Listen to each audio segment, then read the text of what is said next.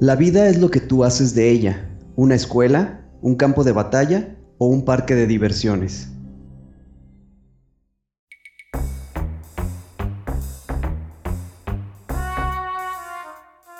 La cacería de historias continúa y no dejaremos escapar ninguna. Solo necesitamos encontrar a quien esté dispuesto a compartirlas. Justo estaba viendo estos detalles cuando se dio cuenta de algo más perturbador. Solo podía ver de su cintura para arriba. No tenían piernas. Nunca había experimentado esa sensación. Literalmente, el estadio entero retumbaba bajo nuestros pies. Una vez más, comenzó a sonar el teléfono. No quería contestar, pero el sonido me estaba volviendo loco. Por si fuera poco, en el horizonte, un rayo azota la cima de la montaña, justo en la dirección hacia donde nos dirigimos, haciendo temblar la tierra bajo nuestros pies. Soy Pablo. Yo Miguel. Y, juntos somos cazadores de historias.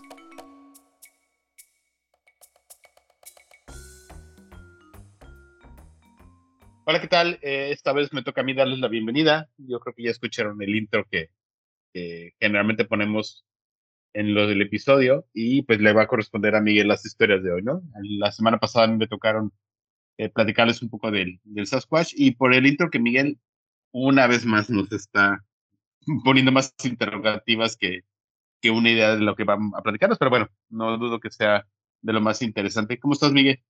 Muy bien, aquí andamos otra vez para traerle un par de historias. No creo que tengan mucha idea, como ya dices, de lo que voy a hablar. No. Pero, pues bueno, este, les traigo dos historias sobre parques de diversiones embrujados. Uy, no, eso está muy bueno. Pues sí, va, va, va, somos todos tuyos. Perfecto. Pues la primera historia eh, se la agradezco a Julie y se llama La maldición de Little Park. Luis Anón llegó a Sudamérica en 1948 proveniente del Véneto. Quería reconstruir en estos territorios la fábrica de juegos mecánicos Fratelli Sanón, demolida por la Segunda Guerra Mundial en su país. En 1950 levantaron el Parque Rodó en Montevideo, y en 1960 encontraron en Buenos Aires el lugar ideal para armar el parque de juegos más grande de Sudamérica. En el cruce de las avenidas Callao y de Libertador, sobre 4.500 metros cuadrados, quedó inaugurado el lugar donde los sueños de miles de niños y niñas se cumplieron. Ahí se levantó el Little Park. Lástima que nadie les avisó a los Anón que el lugar estaba maldito. Al Little Park iban 10.000 personas por día, y en vacaciones de invierno las colas para ingresar eran monumentales. Sus 35 juegos incluían, entre otros, dos montañas rusas, una era la más alta de Sudamérica, tiro al blanco con escenografía de bonanza, teleférico, juego de las tazas, carritos chocones, los autódromos de autos Sprint y Super Monza, Dumbo y el tren fantasma. Un paraíso de diversión donde nacieron amores juveniles, además de ser el lugar predilecto para las escapadas de pinta escolares, y para paseos inolvidables con la familia. Sin embargo, nadie tenía idea de la maldición y de lo que poco a poco iba desarrollándose. El 27 de mayo de 1978, un incendio destruyó el tren fantasma sin saberse jamás los motivos que lo originaron.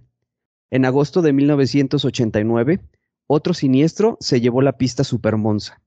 Dos meses después, el fuego devoró el laberinto del terror. Pero fue en 1990 cuando llegó lo peor. La tarde del 29 de julio, uno de los carros del Matterhorn, inaugurado en 1983, se desprendió y asesinó a una chica. Su nombre era Roxana Celia Alaimo, de 15 años, y causó graves heridas a su amiga, Karina Benítez, quien estaba junto a ella. El juego nunca había tenido una revisión técnica. Era una especie de rueda con carritos colgantes que giraban provocando una gran fuerza centrífuga. Cuando estaba en marcha, la velocidad hacía que no se distinguieran los carros ni quienes viajaban en ellos.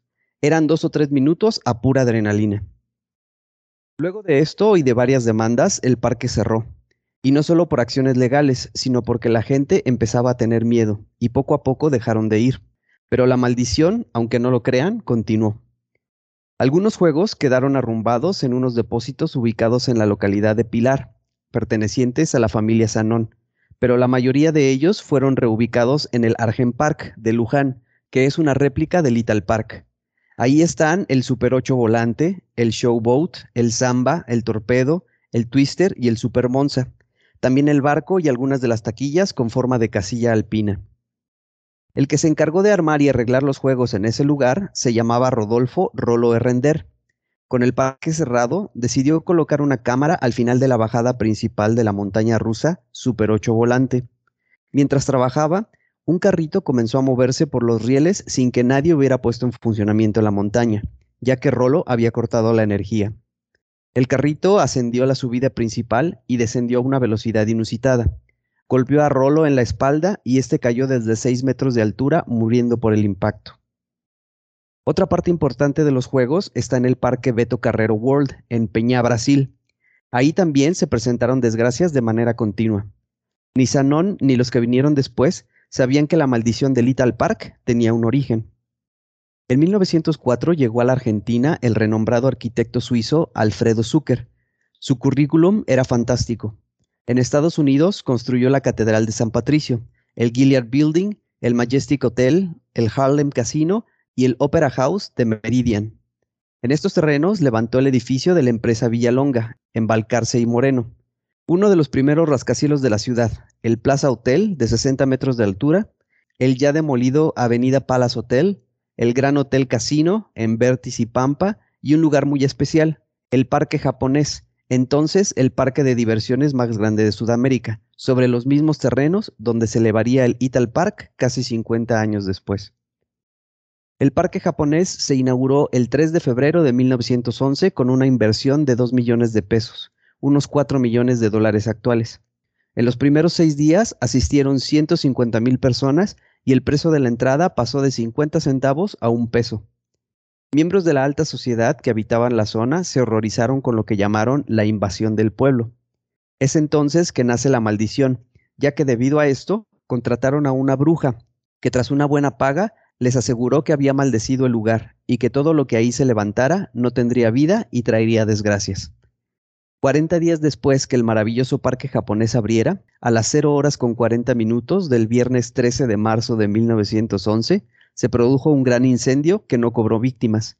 Se dice que las llamas fueron provocadas por una chispa proveniente de una locomotora del ferrocarril central argentino, cuyas vías bordean el lugar, pero pocos lo creyeron.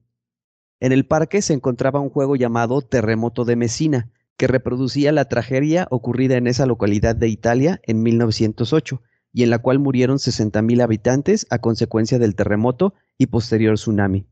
La gente se bajaba de dicho juego casi descompuesta, y en ese mismo lugar, muchos años después, el Ital Park colocaría la montaña rusa llamada Super 8 Volante, que era aterradora por su movimiento. Pero la maldición continuaba su obra. En el mediodía del 26 de diciembre de 1926, otro fuego destruyó por completo el parque japonés. Años más tarde, en el lugar, se realizó una feria popular italiana. En pleno mediodía se desató una imprevista tormenta eléctrica y un rayo mató a un turista brasileño. Cosas de bruja, dijeron. Pero la leyenda urbana dice que hay un chance para los enamorados del parque de diversiones que ya no existe, la cual consiste en seguir los siguientes pasos. Primer paso, comprar por internet una vieja ficha de entrada al Little Park. Es muy difícil encontrar vendedores y si los encuentran, la fichita no está en menos de dos mil pesos. Segundo paso, dirigirse al enorme espacio verde que anteriormente ocupaba el Little Park, justo a medianoche. Pararse exactamente frente al lugar exacto donde estaba la puerta de ingreso al parque con la ficha en la mano. Mágicamente, ante sus ojos, aparecerá todo el parque iluminado y con sus juegos en funcionamiento. La ficha les abrirá las puertas del parque, pero aquel que decide entrar solo tiene derecho a subir a un juego. Si utiliza más de uno, las puertas se cierran y el ambicioso queda eternamente dentro del Little Park. Si uno no se atreve a tanto, queda otro chance. Dicen que hay un misterioso almacén 39 en retiro, donde se guardaron algunas reliquias del Little Park. Si alguien quiere verlas, debe preguntar por el perro cerbero, el empleado ferroviario que las custodia, aunque observarlas les costará unos suculentos pesos. El Little Park está muerto, pero sigue viviendo en sus juegos, en sus historias y en las leyendas urbanas. Será cuestión de juntar coraje y comprobar si son ciertas. Eh, buenísima la historia, la verdad. Y ahorita en lo que estabas tú empezando a platicar, me metí rápido a buscar imágenes del Ital Park. La verdad es que se veía bien padre, muy, muy retro todo, muy retrofuturista. Y recuérdame el nombre de los parques a los que se movieron los juegos. Eh, los parques a los que se movieron, permíteme, uno era en Brasil. el de eh, mismo Argentina es Argen Park, ¿verdad? Argen Park es en ahí en Luján, en Argentina, y el otro se llama Beto Carrero World, que está en Peña, Brasil. Se escribe P-E-N-H-A, Peña, Brasil. Y por lo que nos platican, entonces los juegos se fueron embrujados a sus nuevos. Este, sí, sí. Sí, ya ves que la bruja dijo que todo lo que se construyera ahí o relacionado con eso iba a estar, no tendría este buen futuro. Desde el parque japonés, ¿no? Sí, sí, correcto. Fíjate que cuando creo que la leyenda o historias de parques embrujados es muy común en todos los, los parques de, de, diversiones del mundo. Hay uno que es, no me acuerdo en dónde está ese documental, creo que está en HBO Max, pero no es un parque embrujado, sino es un parque que no tenía ninguna medida de seguridad. Es un aquapark. Véanla, no me acuerdo el nombre del documental, pero sí un, miles de accidentes o sea, pasaron y es, es en los 70, me acordé de eso. Y hay una creepypasta que hace tiempo leí de un juego. Está muy larga, a ver si un día me atrevo a, a bueno, pido permiso de platicárselas porque sí sería para un solo episodio de tan larga que es y trata de un parque embrujado también. Ok. Entonces está, está como para complementar este, ¿no? Muy bueno, la verdad es que muy bueno. Vámonos con el que sigue porque ya estamos. Bueno, eh, pues esa primera historia de hecho fue la que, la primera que me encontré y que me hizo, eh, o que me, que me, hicieron llegar, que fue la que me hizo eh, hablar de, de, este tema, pero ya no tenía otra similar, entonces me puse a buscar y la que les voy a contar a continuación fue de varias que encontré, la, otra que me llamó también mucho la, atención. Y pues ahora de Argentina volamos hasta Japón para platicarles la leyenda del parque Takakonuma Greenland. Entre la neblina y la frondosa densidad del bosque, en donde el olvido y el silencio predominan, se encuentra una de las construcciones más misteriosas, el Takakonuma Greenland, un parque de diversiones abandonado desde 1999.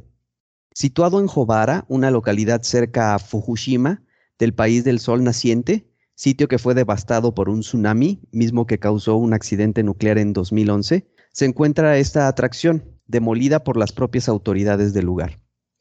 Takakonuma es famoso por ser un lugar con un alto índice de actividad paranormal, situaciones que van desde accidentes terribles y como cereza sobre el pastel, una leyenda urbana sobre un pacto con un demonio maligno. En 1973, los parques de atracciones se habían convertido en los lugares más populares en Japón.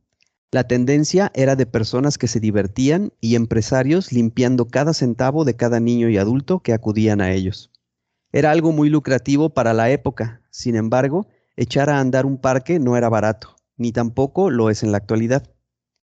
El señor Makoto era un empresario frustrado que tenía un sueño. El miserable infeliz deseaba construir un parque de diversiones, pero no tenía dinero y mucho menos habilidad para los negocios. Sin embargo, y como si fuera un milagro, logró echar a andar su proyecto. Takakonuma Greenland pudo ver la luz con atracciones, espectáculos y diversiones de todo tipo, pero ¿cómo pudo hacer su sueño realidad? La leyenda cuenta que Makoto, al no tener recursos, contactó con un Oni. Para los que desconocen, un Oni es una especie de demonio en Japón que es invocado cuando los deseos oscuros y perversos de una persona lo dominan. Este ser es conocido como Amanohako, quien es un poderoso y malvado demonio que tiene la capacidad de despertar y realizar los más oscuros deseos de una persona, el cual le ofreció todo a Makoto. Entre ambos realizaron un pacto, la condición era que Makoto le entregaría al demonio a su hermosa hija, a cambio, el Oni le daría todo el dinero necesario para construir su nuevo negocio. Makoto construyó el parque y su hija simplemente desapareció del mapa el día de la inauguración. Tras la inauguración del parque, este comenzó a verse rodeado de múltiples accidentes. Se presentaban casi todos los días, y muchos pensaron que era por la pobre calidad de la infraestructura del sitio, pero era bien sabido cuál era la razón principal. Uno de los sucesos más interesantes fue la desaparición de un chico de 16 años al subirse a la montaña rusa El Dragón Blanco. El juego pasaba por un área boscosa, que en esa ocasión estaba cubierta por una intensa neblina. Cuando los vagones del juego salieron de esta área, estaban vacíos, no había rastro del chico. Los sucesos extraños continuaron, y apenas dos meses después de la apertura, el parque puso fin a sus actividades. La razón, el canalla de Macto terminó muerto. Una gigantesca montaña rusa, una rueda de la fortuna encantadora, decenas de fantásticos juguetes, a cualquiera le gustaría estar ahí, pero en Japón un parque sin dueño es un parque abandonado, y así se mantuvo hasta el año de 1986. A partir de entonces, un misterioso y desconocido empresario reabrió el parque que funcionó por más de 13 años, y el parque no duró más que eso debido a los trágicos acontecimientos que sucedieron en el lugar. Dicen que durante esos años en que volvió a funcionar, por lo menos seis personas murieron y otras tantas resultaron heridas. Parecía como si el parque estuviera ansioso por cobrar cada vez más vidas. La gota que derramó el vaso fue cuando un joven cometió suicidio luego de lanzarse del stand de la montaña rusa. En el testimonio, sus amigos dijeron que no fue posible evitarlo. Antes de subir al juego, el joven parecía normal, pero al entrar en el paseo parecía diferente y murmuró algo como voy a ir con ella. Y eso pasó. De un momento a otro, saltó y murió. Muertes y más muertes ocurrieron en el lugar, pero si crees que la historia termina aquí, estás en un error. En el año 2007, un turista del Reino Unido llamado Bill Edwards decidió visitar el parque abandonado. Fue al sitio y encontró que a pesar del tiempo, todo estaba intacto. Fotografió todo, excepto que cuando estaba descargando las fotos en la computadora, no encontró nada. Y de hecho, Así debería de haber sido, ya que el gobierno local desmanteló el parque un año antes de la visita de Edwards. El fotógrafo únicamente encontró una foto, solo que en lugar del parque apareció la imagen de quien parecía ser la hija de Makoto. Si crees o no, no me culpes, yo solo cuento la historia. Ve a quejarte con el tal Bill Edwards, claro, si es que tienes el don de hablar con los muertos, ya que Bill se suicidó y fue precisamente por la foto. Muchas personas han jurado ver el parque. Algunos dicen que hasta en pleno funcionamiento. Incluso hay historias que relatan la visión del espíritu de una niña vagando por las calles abandonadas de la entrada de este. Y lo más sorprendente de todo esto es que en Google Maps se puede ver el sitio donde solía estar el parque. Hay gente que dice que si se queda mirando constantemente se puede sentir un mal presentimiento, como si la muerte estuviera a su lado. En algunos foros japoneses sobre el tema algunas personas han informado que la imagen de la niña en la foto aparece como imagen en Google Maps y que el parque también se puede ver, aunque no esté ahí. El problema es que cuando esto sucede, la persona empieza a tener convulsiones que los pueden llevar incluso a la muerte. En 2012 se encontró a una joven muerta en su habitación, en Japón. La portátil estaba encendida cuando encontraron su cuerpo.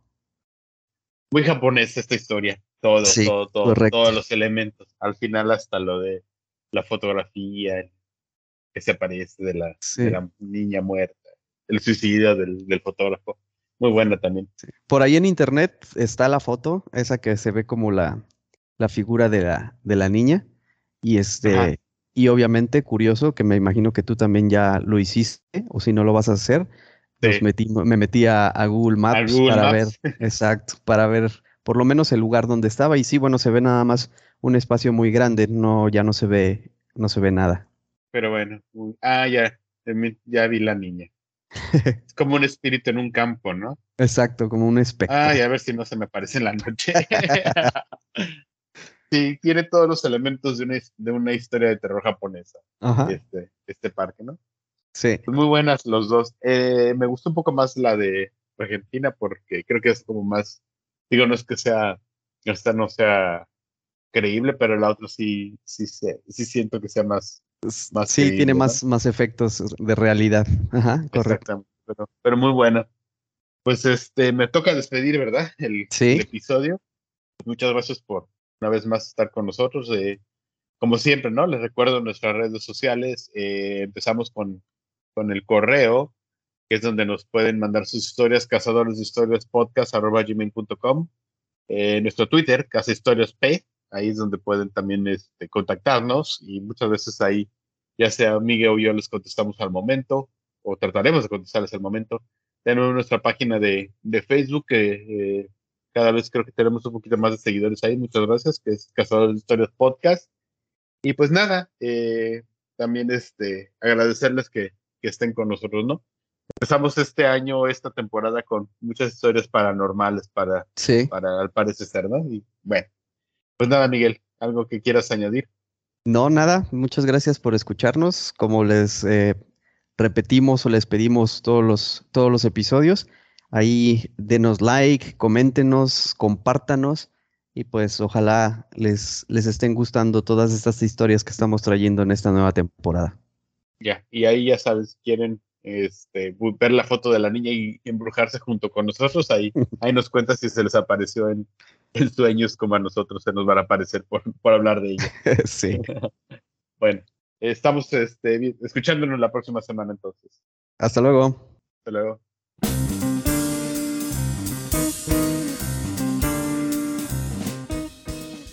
Porque la vida es una colección interminable de historias y todos tenemos una que contar, esto es Cazadores de Historias, el podcast.